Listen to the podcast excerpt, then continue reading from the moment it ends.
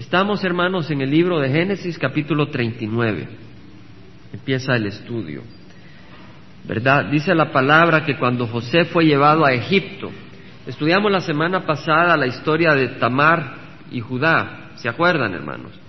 Que fue un paréntesis en la historia de José que había sido vendido por sus hermanos, ¿verdad? A Potifar, que era oficial de la guardia de Faraón.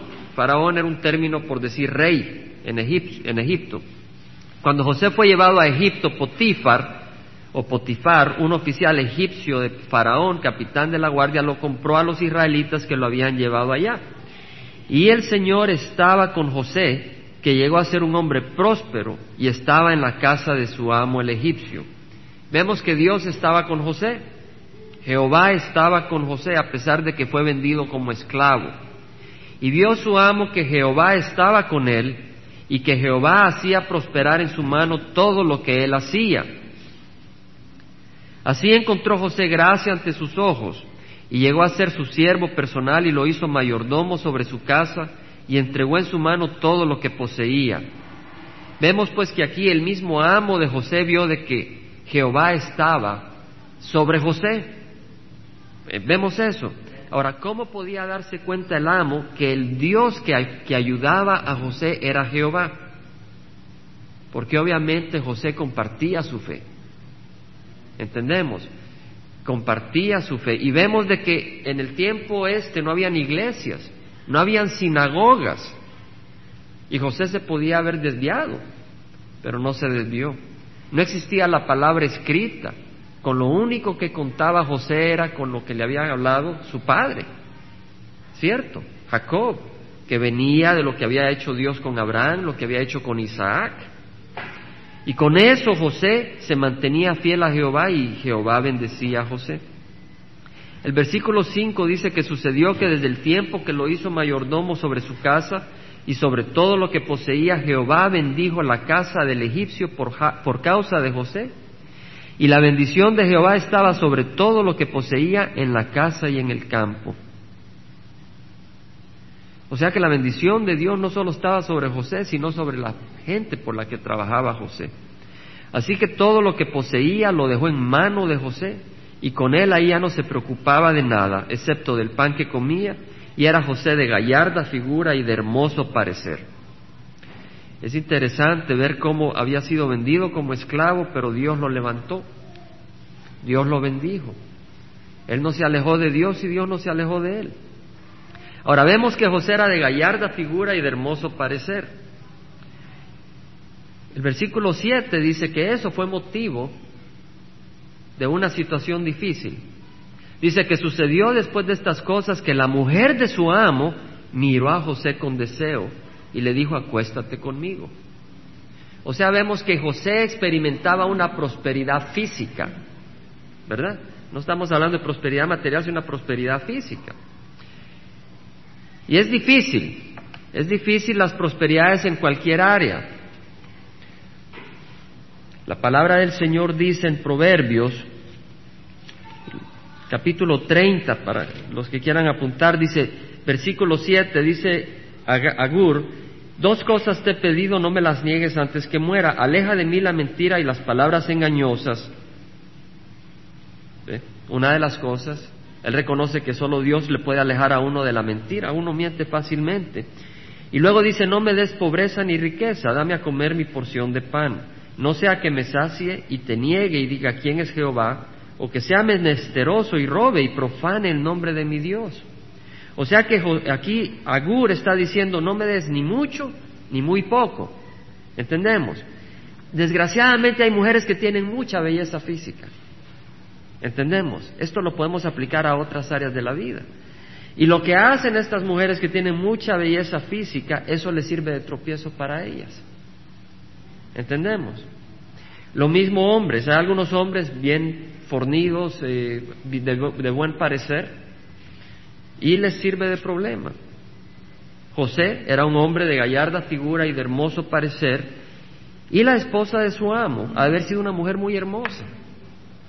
La esposa de su amo, la esposa de Potifar, ha haber sido una mujer muy hermosa y le dijo, acuéstate conmigo. Ahora ahí no había ningún judío para que le dijera, no puedes hacer esto.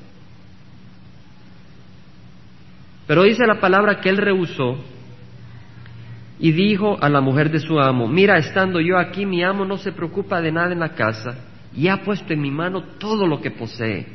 No hay nadie más grande que yo en esta casa y nada me ha rehusado excepto a ti, pues tú eres su mujer.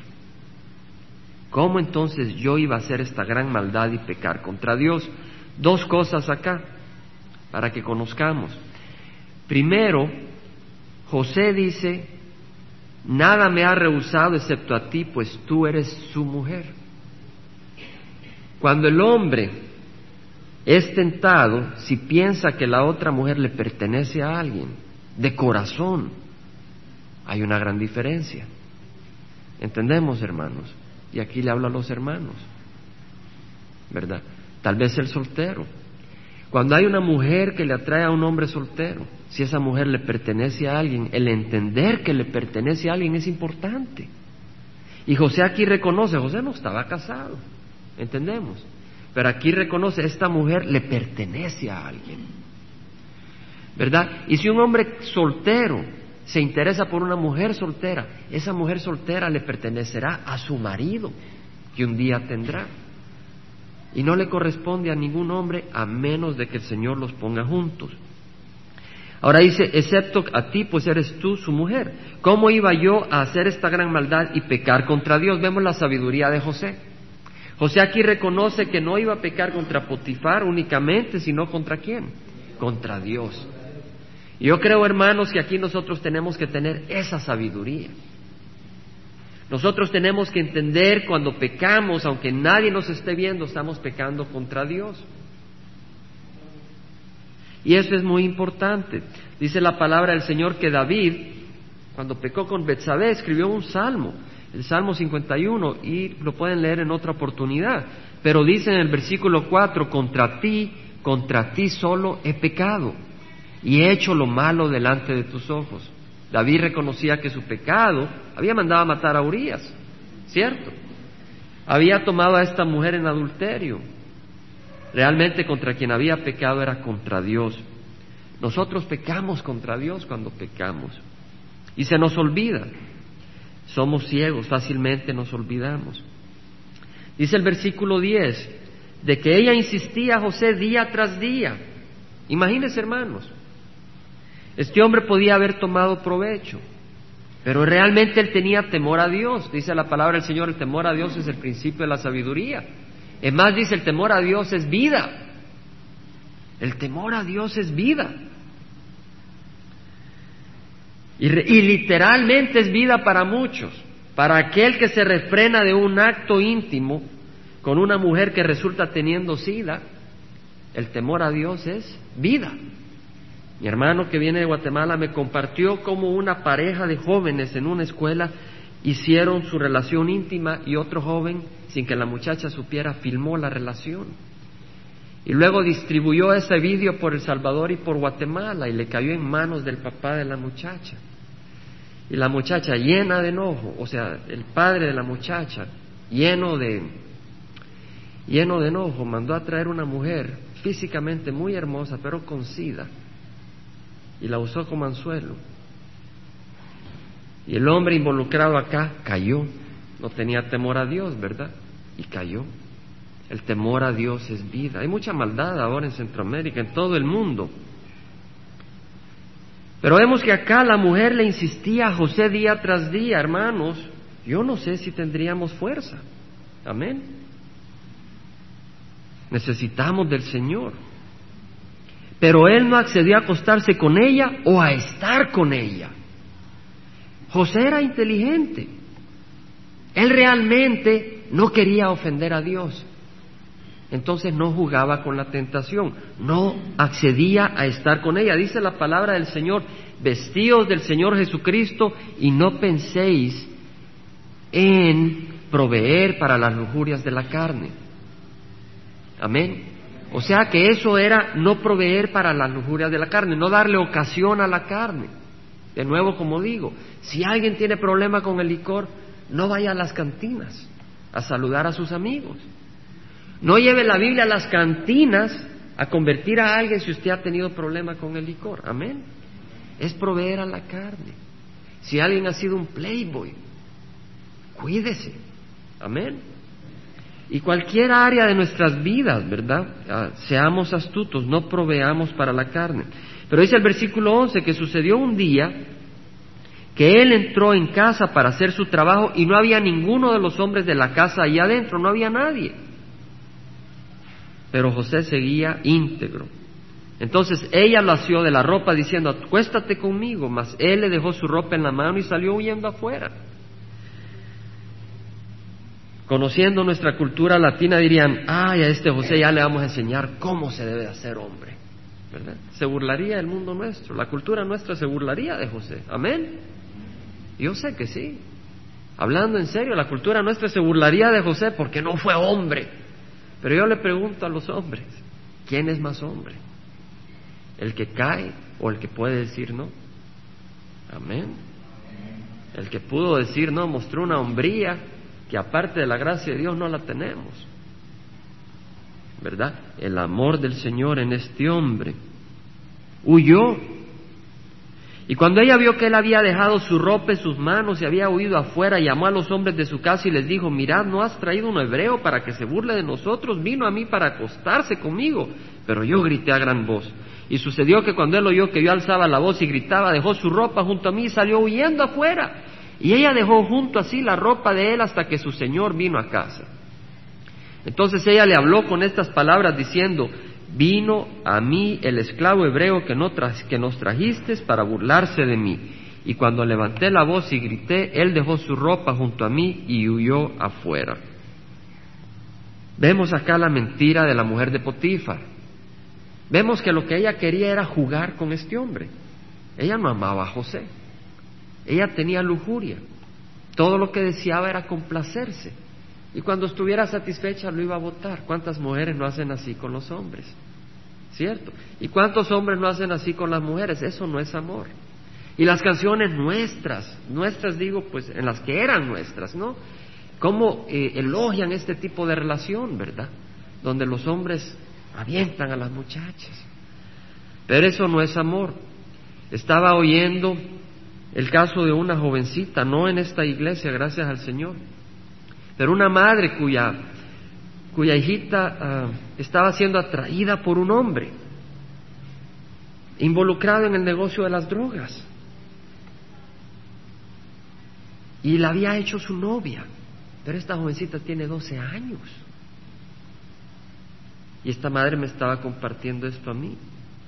Este hombre no amaba a esta jovencita, ¿sí? Quería aprovecharse una niña de 12 años. Eso no es amor. Amén. ¿Verdad? Y es nuestro deseo que este hombre se arrepienta, ¿cierto? Porque todos somos pecadores. Todos hemos venido del mundo de pecado. Sea lo que sea la razón por la que estamos atrapados. Todos venimos del mismo pozo. No hay nadie más limpio que otros. Todos éramos negros. Y Cristo nos limpia. Pero lo que estamos resaltando aquí es el amor del mundo, ¿sí? Y vemos que el amor del mundo no es verdadero, es aprovechamiento. Versículo 19 dice que aconteció que cuando su señor escuchó las palabras que su mujer le habló, diciendo, esto es lo que tu esclavo me hizo, se encendió su ira. Entonces el amo de José lo tomó y lo echó en la cárcel, en el lugar donde se encerraba a los presos del rey, y ahí permaneció en la cárcel. Ahora, ¿qué va a hacer José? Lo vendieron como esclavo. ¿Sí? Una injusticia. Puso su fe en el Señor, el Señor lo levantó. Y ahora siendo justo al Señor, por no pecar, ¿qué le ocurre? Se le viene su mundo para abajo y lo meten en la cárcel. ¿Qué haríamos nosotros? Realmente todas las cosas obran para el bien de aquellos que aman al Señor. Y nosotros sabemos el fin de la historia. ¿Quién ha leído esta historia ya en el pasado? ¿Sí? Sabemos el fin de la historia, pero José no la sabía. José no sabía el fin de la historia y actuó fielmente. Y no solo actuó fielmente, sino que aquí cuando le echaron al calabozo no abandonó a Dios, no se apartó de Dios, sino que siguió agarrado de Dios. Y por eso dice el versículo 21, más Jehová estaba con José y le extendió su misericordia y le concedió gracia ante los ojos del jefe de la cárcel. Dios lo volvió a bendecir. Dios había permitido todo esto porque tenía un plan más grande un plan más grande y vamos viendo cómo se va a ir desarrollando este plan. Por eso en nuestras vidas, cuando no entendemos lo que pasa, Dios entiende. Y si nosotros creemos que Dios nos ama, con eso nos basta. Si tenemos duda de que Dios nos ama, queremos ver el plan, queremos ver el principio del fin. Pero si sabemos que Dios nos ama y Él está llevando a cabo su plan, con eso nos basta. Dice el versículo 22, pues que el jefe de la cárcel confió en mano de José a todos los presos que estaban en la cárcel y de todo lo que ahí se hacía, él era responsable. El jefe de la cárcel no supervisaba nada que estuviera bajo la responsabilidad de José, porque Jehová estaba con él y todo lo que él emprendía, Jehová lo hacía prosperar. Pero él estaba en la cárcel. Él estaba en la cárcel, pero Dios empieza a traer una serie de eventos. Dice el versículo primero del capítulo 40, que después de estas cosas sucedió que el copero y el panadero del rey de Egipto ofendieron a su señor el rey de Egipto. Y Faraón se enojó contra sus dos oficiales, contra el jefe de los coperos y contra el jefe de los panaderos, y los puso bajo custodia en la casa del capitán de la guardia, en la cárcel, en el mismo lugar donde José estaba preso. Vemos de que el faraón manda al jefe de los encargados de las copas que le servían el vino y al jefe de los que horneaban pan, los metió a la cárcel. El Señor tenía un propósito. Versículo 4, el capitán de la guardia se los asignó a José y él les servía y estuvieron bajo custodia por algún tiempo. Entonces el copero y el panadero del rey de Egipto que estaban encerrados en la carne tuvieron ambos un sueño en una misma noche, cada uno su propio sueño y cada sueño con su propia interpretación. Estos hombres no eran de Dios, estos hombres no conocían a Dios, pero Dios les puso un sueño en su cabeza. Para mí eso es maravilloso, de que Dios ponga en nuestra mente un sueño y que nosotros podamos ver un sueño que Dios ha puesto en nuestra mente, como quien pone una película en una pared. Dios es poderosísimo. Y le da un sueño a un hombre y le da un sueño a otro. Y era un, era un sueño tan interesante que estos dos hombres sabían que este sueño tenían que entender qué significaba. No era un sueño de indigestión. ¿Quién ha tenido pesadillas de indigestión, hermanos? Y sabemos que nada tiene que ver ni quiere que se las interpreten. Pero estos hombres sabían que ese sueño algo había. Y José vino a ellos por la mañana y los observó y estaban decaídos. Y preguntó a los oficiales de Faraón que estaban con él bajo custodia en casa de su señor, ¿por qué están vuestros rostros tan tristes hoy? Vemos que José se interesaba por ellos, ¿cierto? Vamos, vamos conociendo el carácter de José, porque José es un tipo del Señor Jesucristo en el Nuevo Testamento. Un tipo quiere decir una imagen, una representación, imperfecta, pero una representación. José fue rechazado por sus hermanos, ¿no? Cristo fue rechazado por sus hermanos, el pueblo judío, ¿cierto? José fue tirado al calabozo, Cristo fue tirado a la cueva, a la tumba. Y posteriormente veremos en historia de que José, cuando llegó al poder, salvó a sus hermanos. Y Cristo, cuando resucitó, nos da salvación a nosotros. O sea que José es un tipo del Señor Jesucristo. José fue tentado. Jesucristo fue tentado y no cedió. Si José hubiera sido tentado y cuando fue tentado hubiera caído, no hubiera ido a donde llegó. Si él se hubiera acostado con la mujer de Potífar, ahí se hubiera acabado, ¿cierto?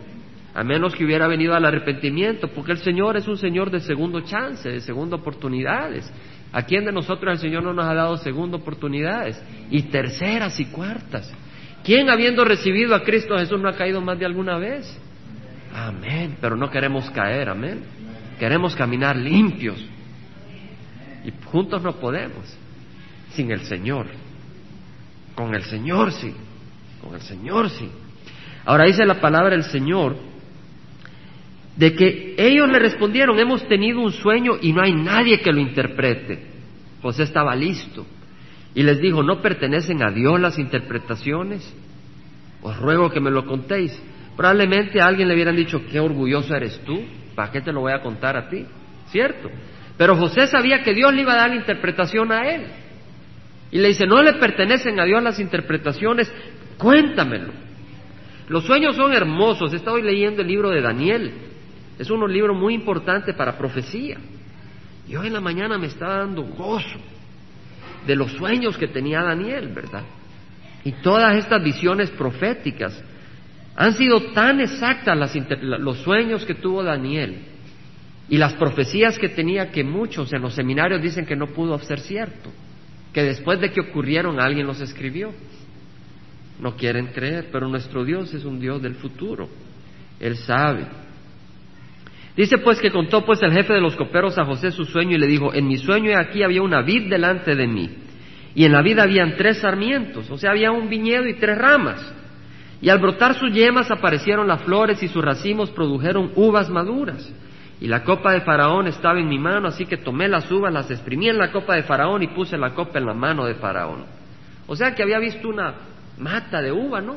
Con sus tres ramas y había brotado, tenían sus yemas, había producido sus racimos y vino este hombre, agarró los racimos, los exprimió en la copa del Faraón y se lo ofreció al Faraón. ¿Qué significará? Dijo. Y José le dijo, esta es su interpretación. No tuvo que decir abracadabra, no tuvo que saltar ni gritar, Amén. A mí me llama, a mí me impresiona, hermanos, de que no tuvo que hacer nada. Aquí está la interpretación, les digo, ¿cierto? En muchas iglesias si uno no salta, si uno no grita, Dios no está ahí, ¿cierto? Pero aquí no tenemos que saltar ni gritar. Estudiamos la palabra del Señor y sabemos que ahí está el Señor. Ahí el Señor revela. Para que el Señor nos revele su palabra no tenemos que sudar. Amén. El Señor nos la revela. Y así dice, dentro de tres días Faraón levantará tu cabeza, o sea, te exaltará, te restaurará a tu puesto y tú pondrás la copa de Faraón en su mano como acostumbrabas antes cuando eras su cupero. Solo te pido que te acuerdes de mí cuando te vaya bien y te ruego que me hagas el favor de hacer mención de mí a Faraón y me saques de esta casa. Porque la verdad es que yo fui secuestrado de la tierra de los hebreos y aún aquí no he hecho nada para que me pusieran en el calabozo. Cuando el jefe de los panaderos vio que había interpretado favorablemente el sueño, dijo a José, yo también vi en mi sueño y aquí habían tres cestas de pan blanco sobre mi cabeza. Tenía tres cestas el panadero en su sueño, una encima de la otra. Y sobre la cesta de encima había toda clase de manjares, o sea, de panes horneados, hechos por un panadero para Faraón. Y las aves los comían de la cesta sobre mi cabeza. José respondió y dijo, esta es su interpretación. Las tres cestas son tres días. Dentro de tres días Faraón te quitará la cabeza de sobre ti, te colgará en un árbol y las aves comerán tu carne. Le dijo la interpretación José. No le escondió la verdad. Está como este misionero, estaba leyendo que se cayó un avión ahí por Etiopía. Y había un misionero en ese avión. Y este misionero murió, pero una de las mujeres que estaba en el avión se salvó. Y ella dice de que este misionero cuando vio que el avión tenía problemas, le dijo a la gente, creo que se van a morir todos nosotros. Y si usted no recibe a Cristo Jesús, se va a ir al infierno. Y empezó a predicar, les dicen que como 25 personas recibieron a Cristo. Este hombre, en vez de ponerse a llorar y a gritar y a asustarse, empezó a compartir. No les escondió estaba listo. ¿Verdad? No sé qué haríamos nosotros. Ay, Dios mío. No, ¿verdad? Hay que ponerse a predicar, hermanos. Pero así José le dijo la verdad. Y sucedió que al tercer día, que era el día del cumpleaños de Faraón, éste hizo un banquete para todos sus siervos y levantó la cabeza del jefe de los coperos y la cabeza del jefe de los panaderos en medio de sus siervos. En otras palabras, los, los, les llamó la atención a la gente hacia ellos y restauró al jefe de los coperos a su cargo de copero y éste puso a la copa en manos de Faraón, pero ahorcó al jefe de los panaderos tal como les había interpretado José. Mas el jefe de los coperos no se acordó de José, sino que se olvidó de él. Otra cosa difícil. Pero José seguía agarrado de quién. Y vemos de que el Señor permitió todo esto en José para mostrarnos a nosotros el carácter del verdadero siervo de Dios que ya sea en el calabozo, ya sea que el hombre se olvide de él, el siervo de Dios, ¿de quién está agarrado? De Cristo. Y ese es el ejemplo. Dios permitió a José sufrir para darnos el ejemplo. Para darnos el ejemplo. Pero vamos a meditar, hermanos, de algunas cosas. Vamos a meditar del carácter de José, pero más que nada en lo que respecta a la tentación. Amén. Y aunque la Biblia habla mucho sobre la tentación y nos podíamos tirar mucho tiempo, Quisiera que meditáramos en algunas cosas para la tentación. ¿Quién aquí, le voy a pedir honestamente, quién aquí ha sido tentado hoy? Yo creo que todos, hermano. Nadie le dieron, a nadie se enojó hoy, a nadie le dieron ganas de enojarse. De distintas maneras. Todos los días somos tentados, hermanos. ¿Quién no ha pecado para nada hoy? Que levante la mano, hermanos. Vamos a pensar en varias cosas. Primero, Hebreos 10, 12, y vamos a mencionarlos, hermanos, los pueden apuntar si gusten, pero vamos a ir moviéndonos, porque son varios versículos que quisiera en los que meditemos. Una, en Hebreos 10, 12, el Señor nos dice, no te creas. El que cree que está firme, tenga cuidado, no sea que caiga. Lo tenemos, hermanos. Se los estoy leyendo. El que crea que está firme, el que crea que está firme, hermanos, ¿quién de acá se siente firme? Honestamente. ¿Verdad? O sea, para que se contesten en su corazón, ¿quién acá se cree firme? Si usted se siente firme, hermano, tenga cuidado. Tenga cuidado. No sea que caiga. Nunca se me olvida que cuando cayó Jimmy Swaggart, me acuerdo, fui a una iglesia, yo estaba en Carolina del Sur, en Colombia, Columbia, South Carolina, y el pastor de esa iglesia nos exhortó a la congregación, diciendo, el que crea que está firme, tenga cuidado, no sea que caiga. Tenga cuidado, hermano, tengamos cuidado. No nos creamos firmes, no somos firmes, hermano, no somos firmes. ¿Estamos con eso? Segundo pensamiento, reconozcamos quién es el enemigo. ¿Quién es el enemigo, hermanos? Satanás. ¿Quién es el enemigo? Satanás. Hermano, hay tres enemigos. Y esto vamos a compartir. Uno es Satanás, llamado también el diablo. Primera de Pedro 5.8 dice, vuestro adversario, el diablo, anda como león rugiente buscando a quien devorar. Adversario es alguien que está en contra de nosotros. Hermanos, ¿quién es quién puede resistir a Satanás si Dios no nos ayuda? Nuestro adversario, el diablo, anda como león rugiente buscando a quien devorar. Satanás es nuestro adversario. Yo creo honestamente que cuando Jimmy Swagger cayó, Satanás estaba detrás de él. Y creo que Satanás está detrás de Billy Graham y detrás de Chuck Smith. Pero a la medida que estos hombres dependen del Señor, así como está Satanás detrás de él, el Espíritu Santo está en ellos. Y los ángeles le rodean. Y mientras ellos no cedan, mientras ellos no cedan a las tentaciones, tienen el poder del Señor. Pero cuando uno empieza a ceder, el Señor lo está advirtiendo a uno, advirtiendo pero si uno sigue cediendo, llega un momento donde el Señor dice, mira, tengo que empezar el juicio en casa. Y te quitan los ángeles. Y te deja desprovisto y te pegas una gran caída. Y todo el mundo se da cuenta, ¿cierto? El Señor lo permite. Porque el juicio empieza en la familia de Dios. Lo leímos antes, ¿no? Así que nuestro adversario es el diablo, hermanos. Y si el diablo es mi adversario, hermanos, mejor nos agarramos del Señor. Mejor nos agarramos del Señor, porque Él no tiene cachitos y una cola.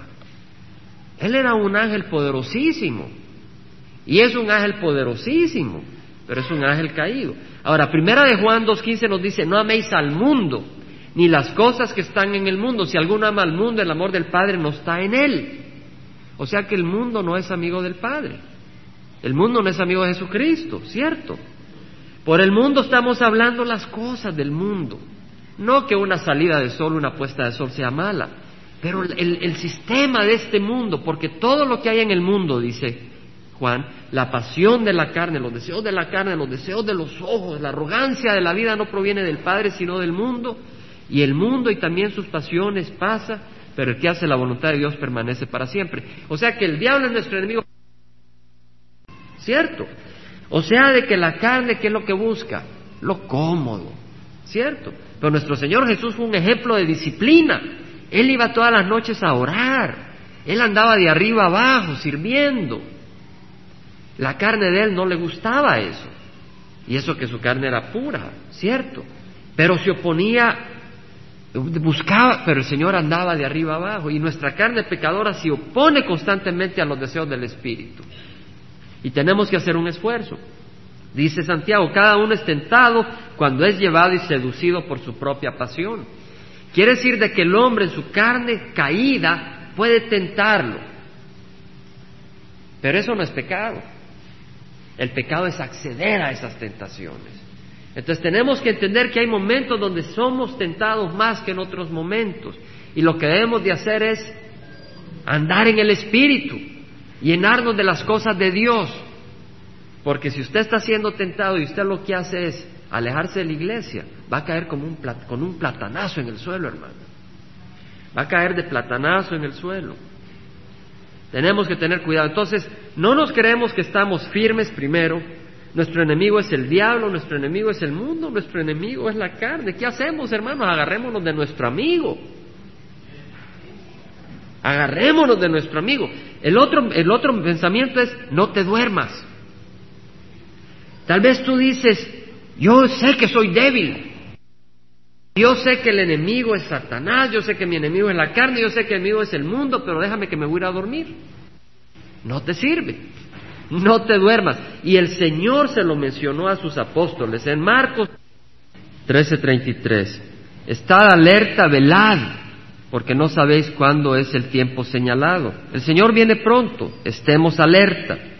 Velad y orad para que no entréis en tentación. El espíritu está dispuesto, pero la carne es débil. La carne es débil. Y el Señor dice, velad y orad para que no entréis en tentación. O sea que hay una acción, velar, orar.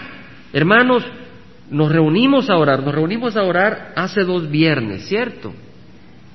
Y nos tenemos que volver a reunir a orar, a celebrar la Santa Cena y a orar. Y debemos de orar juntos, hermanos, para no entrar en tentación. Uno dice, bueno, pero ¿por qué voy a orar si no estoy siendo tentado? Ore, porque si no va a caer. Vamos a caer, hermanos. Oren, oremos unos por otros. Yo le pido que oren por mí, hermanos. Oremos unos por otros, honestamente. El enemigo anda como león rugiente buscando a quien devorar. Anda como león rugiente buscando a quien devorar. Ahora, velad y orad. Ahora, en Proverbios dice, me parece muy hermosa esta cosa porque nos habla, dice, cesa, para, hijo mío, de escuchar la instrucción y te desviarás de la palabra de sabiduría. Proverbios 19, 27 lo pueden apuntar. Cesa, hijo mío, para, hijo mío, de escuchar la instrucción. O sea, deja de ir a la iglesia, deja de alimentarte de la palabra y te vas a desviar de la palabra de sabiduría. O sea que lo que tenemos que hacer, hermanos, es orar y qué más? Alimentarnos de la palabra. La palabra del Señor nos separa del pecado, ¿cierto? y el pecado nos aleja de la Biblia. Si nos alejamos del pecado poco a, si nos acercamos al pecado poco a poco vamos a ir dejando la Biblia. Y luego lo que nos dice el Señor en Romanos a través de Pablo que dijimos, vestidos del Señor Jesucristo y no penséis en proveer para las lujurias de la carne. O sea, alejémonos de los lugares de tentación. ¿Verdad? Estaba leyendo una vez en una revista de una muchacha en un lugar de trabajo donde se sentía muy atraída a cierto hombre y iba a ser una relación adúltera. Y realmente se sentía débil en esta situación. ¿Qué hizo? Dejó su trabajo. Dejó su trabajo. Amén. Se sentía débil y le rogaba al Señor, pero se sentía débil, dejó su trabajo. Gloria a Dios. Gloria al Señor. Alejémonos de la tentación. Una cosa que nos ayuda, hermanos, hablando de las tentaciones, yo quisiera compartirles a ustedes algo que leí. Y no venimos a leer el periódico, pero yo les quiero decir, la televisión es una fuente terrible de tentación, hermanos. De distintas maneras, no solo estoy hablando en el aspecto sexual, estoy hablando de muchas maneras, hermanos. En el, el, domingo 29 de diciembre, en La Opinión, sacan un artículo, Los niños y la televisión, relación compleja. Y dice lo siguiente, cada vez la televisión tiene mayor poder en nuestros hogares, si lo permitimos, hermanos. que la televisión no sea la que mande nuestros hogares, sino nosotros. Mire lo que dice. En los años 60 los televidentes tenían una abrumadora oferta de programas de indios y vaqueros. ¿Quiénes se acuerdan? Yo me acuerdo en los 60, los Cowboys, Ayo Silver. Pero en los 70 la constante era las series policíacas, ya en los 70, ¿verdad? Hawaii 5-0, que vino por ahí, ¿verdad?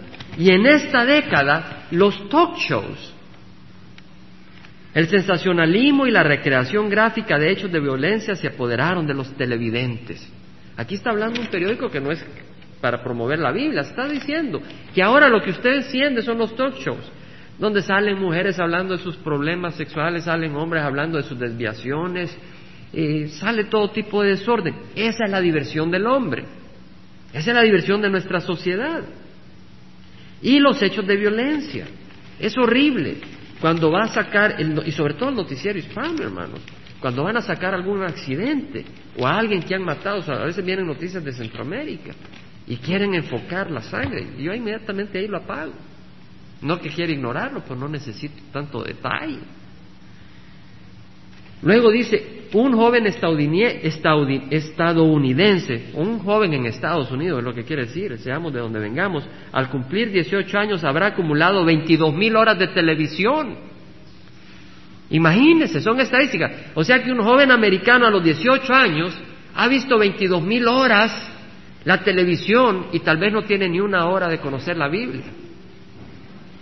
O sea que por 22 mil horas su cerebro ha sido transformado y ha sido moldeado por, por la televisión y por las locuras que salen en la televisión, que les enseñan a ignorar a Dios. Muchos de los programas, hermanos, van a creer que soy fanático, pero yo veo a veces muchas películas de Disney donde salen los brujos con forma graciosa y chistosa. Para mí no es gracia.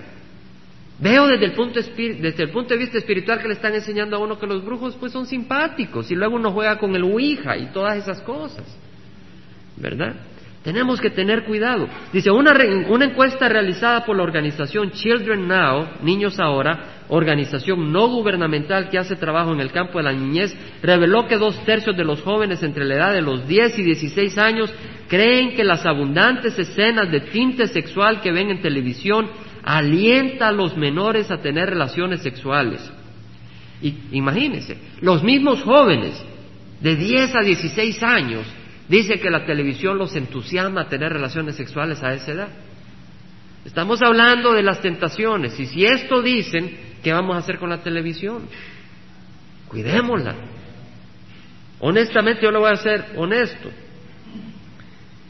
En nuestra casa encendemos la televisión para las noticias, si hay algún programa de la naturaleza. Pero mi hija de 17 años no tiene libertad de ver el programa que quiere, hermanos. No tiene libertad. El show de Lucy sí le permito verlo. Aunque no veo mayor cosa, pero sí lo pueden ver. ¿Verdad? Les tengo que dar cierta libertad, cierto juicio de ellos. ¿Verdad? No les quiero quitar totalmente la libertad. Pero sí, no, no, no, no puede ver cualquier programa. Dice acá, Rayelin Rodríguez, adolescente de 14 años que respondió al cuestionario de Children Now, dijo que algunos programas enseñan que portarse mal es algo aceptable. Imagínense, hermanos. O sea que un jovencito tiene la tentación a portarse mal, ¿o no? Uno de hombre tiene la tentación a portarse mal, a ser malcriado. ¿Quién no es tentado en eso? A ser pesado. Y estos programas le inculcan a uno chiquilladas y situaciones donde la gente se porta mal y todo parece chistoso, donde no, no respetan a la autoridad. Dice, a partir del miércoles próximo, el día primero de enero, estaba diciendo esto, la mayoría de las cadenas televisivas pondrán en práctica un sistema de clasificación que permitirá a los padres de familia conocer de antemano el contenido de un programa determinado para permitir o prohibir a sus hijos el ver tal o cual programa. Mentira. Mentira. No le van a saber el contenido, le van a decir cómo lo clasifican ellos, pero esa es la clasificación de ellos, no la suya. Lo que está bien para fulano no necesariamente está bien para nosotros ni para nuestros hijos. Y quien va a clasificar los programas son los mismos autores de los programas. O sea que si alguien hace una película, ellos van a decir si es aceptable para niños, para jóvenes o para lo que fuera. Ellos, ese, gente que no es cristiana. En la esquina superior izquierda de la pantalla chica aparecerán durante los primeros 15 segundos de un programa las siglas TVG en caso de segmentos considerados aptos para todos los televidentes. Hermanos, no se dejen engañar. Porque quien lo considera apto es el que hizo el programa, no usted. No es un cristiano. TVPG para los programas que se recomienda la supervisión de algún adulto, TV14 para aquellos programas que se juzguen para inapropiados para menores de 14 años y TVM en los casos de programas que se consideren adecuados solo para adultos. Ahora dice, los jóvenes que dedican mucho de su tiempo a ver programas en ese medio electrónico se privan de realizar otras actividades. ¿Entendemos, hermanos? Uno joven tiene que estar activo no sentado enfrente de la televisión. Los niños estadounidenses veían televisión, el promedio ahora ha subido a cuatro horas de televisión diaria. Ese es el promedio. Esta sociedad, en promedio, los niños ven cuatro horas diarias. Dice Martina Pérez, una trabajadora soltera, trabajadora de medio tiempo, tiene un hijo de seis años que ya va a la escuela. Y cuando, dice, cuando hemos, cuando llegamos yo me pongo a hacer el quehacer y la comida y para distraer a, Pablito le prendo la televisión.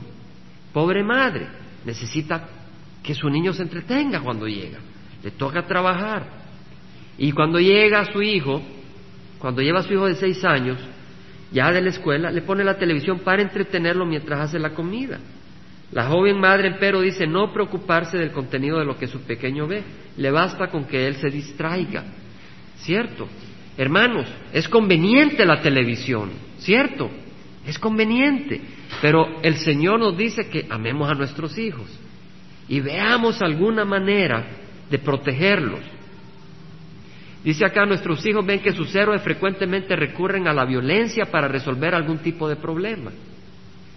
Los héroes resuelven los problemas ¿cómo? A golpes, a violencia. Y luego nos extrañamos que nuestros hijos tienen actitudes violentas. Aquí nos está diciendo.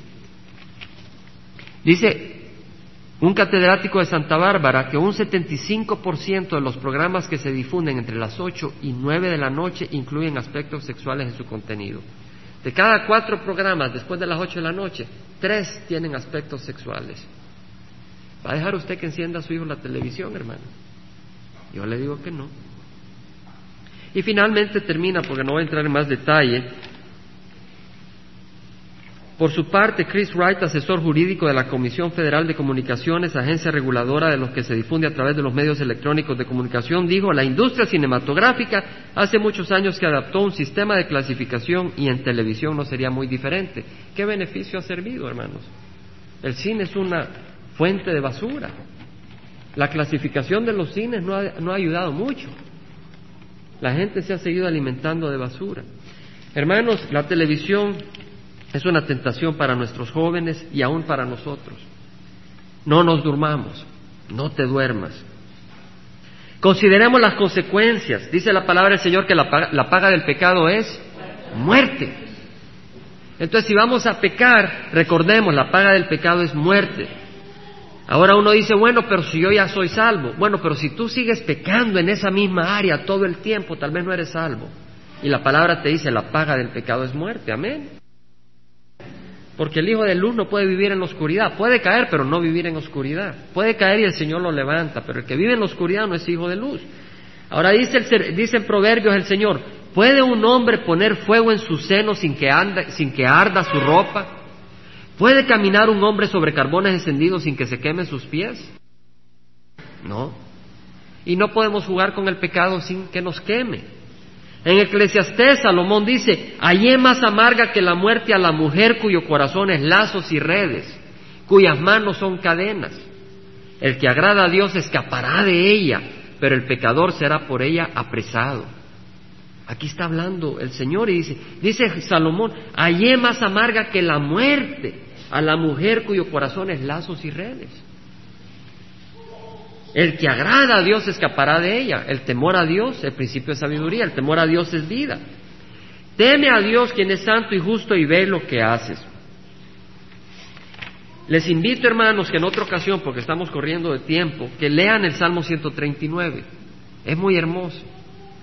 Ahí leemos de que no nos podemos esconder de Dios. Y si queremos pecar, no nos podemos esconder de Dios. La ventaja es que si somos hijos de la luz, el mundo no nos puede esconder de su protección. Dios está en control y no permitirá que seas tentado más allá de lo que puedas resistir. No hay ninguna tentación, hermanos, que es muy poderosa para que caigamos. Dice la palabra del Señor, no os ha sobrevenido ninguna tentación que no sea común a los hombres y fiel es Dios que no permitirá que vosotros seáis tentados más allá de lo que podéis soportar. El Señor está en control. El Señor no va a permitir que seamos tentados más allá de lo que podamos soportar. Si el Señor sabe que mi condición espiritual todavía no es tal que veo un anillo de diamantes y me lo meto en la bolsa, el Señor no me va a hacer pasar por ahí. Va a tener misericordia de mí. Amén.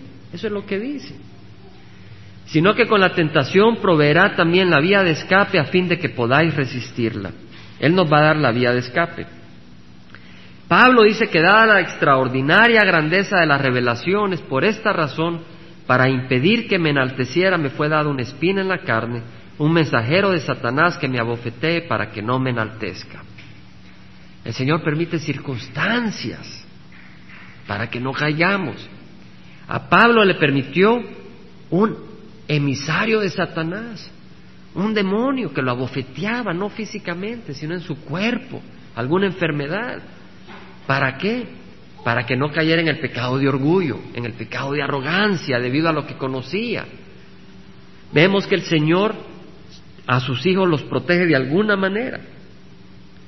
Otra cosa que tenemos en la mente es huir de la tentación.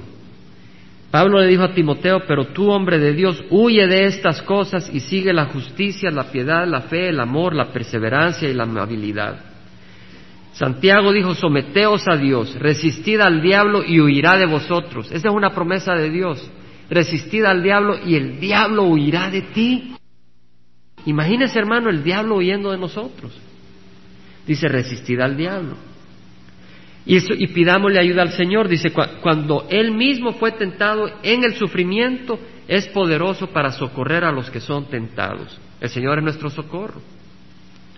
El Señor sabe rescatar de tentación a los piadosos y reservar a los injustos bajo castigo para el día del juicio.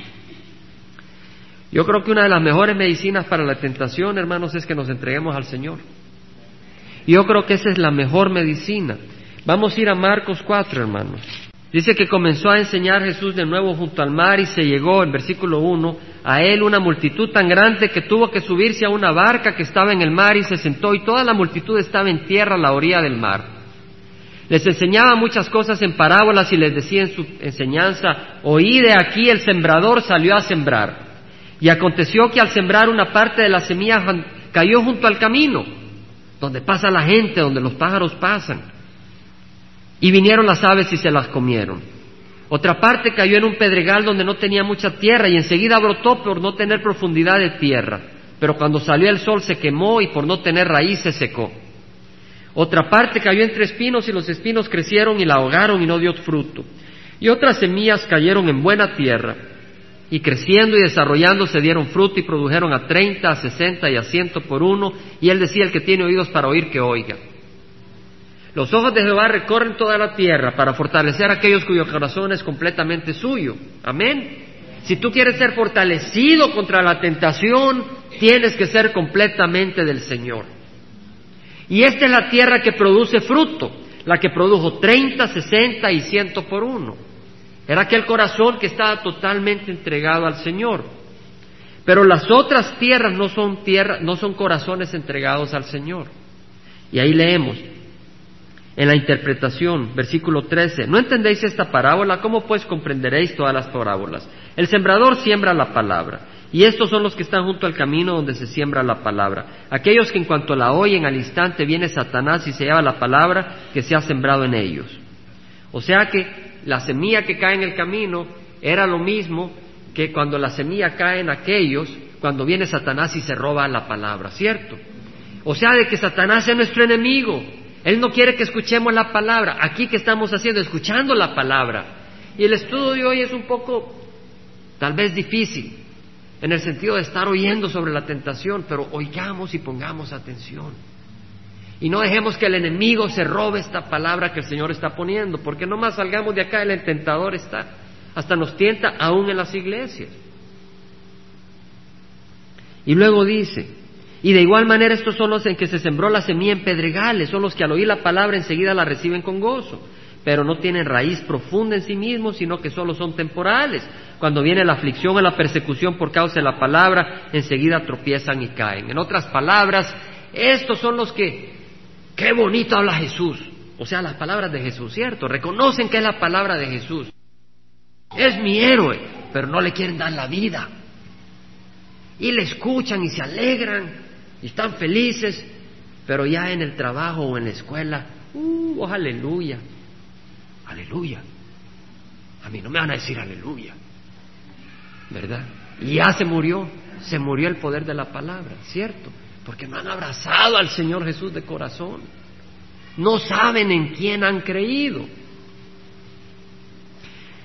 Luego otro dice, otros son aquellos en los que se sembró la semilla entre los espinos, estos son los que han oído la palabra, pero las preocupaciones del mundo y el engaño de las riquezas y los deseos de las demás cosas entran y ahogan la palabra y se vuelve estéril. O sea que habemos algunos, y digo habemos, pero no, no habemos, hay algunos, porque nosotros somos de la fe, amén. Hay algunos que vienen y agarran al Señor a medias, no poquito, sino un poquito más, ya van a la iglesia, pero su corazón no se lo dan al Señor. Van a la iglesia todos los domingos, los miércoles, los jueves, pero su corazón no se lo dan al Señor. En la vida andan tras las riquezas, tras lo físico y no tras el Señor. Y desgraciadamente conozco gentes así, que se creen que le han dado su vida al Señor, pero realmente su vida, uno analiza su vida y están tras las riquezas, no están tras el Señor y otros son aquellos en que se sembró la semilla en tierra buena, las cuales oyen la palabra, la aceptan y dan fruto a treinta, sesenta y a ciento por uno. Hermanos, entreguémosle nuestro corazón al Señor. Y si se lo hemos entregado, esta es la promesa del Señor. Y con esto nos paramos y terminamos. Aquel que es poderoso, Judas, versículo 24 y 25.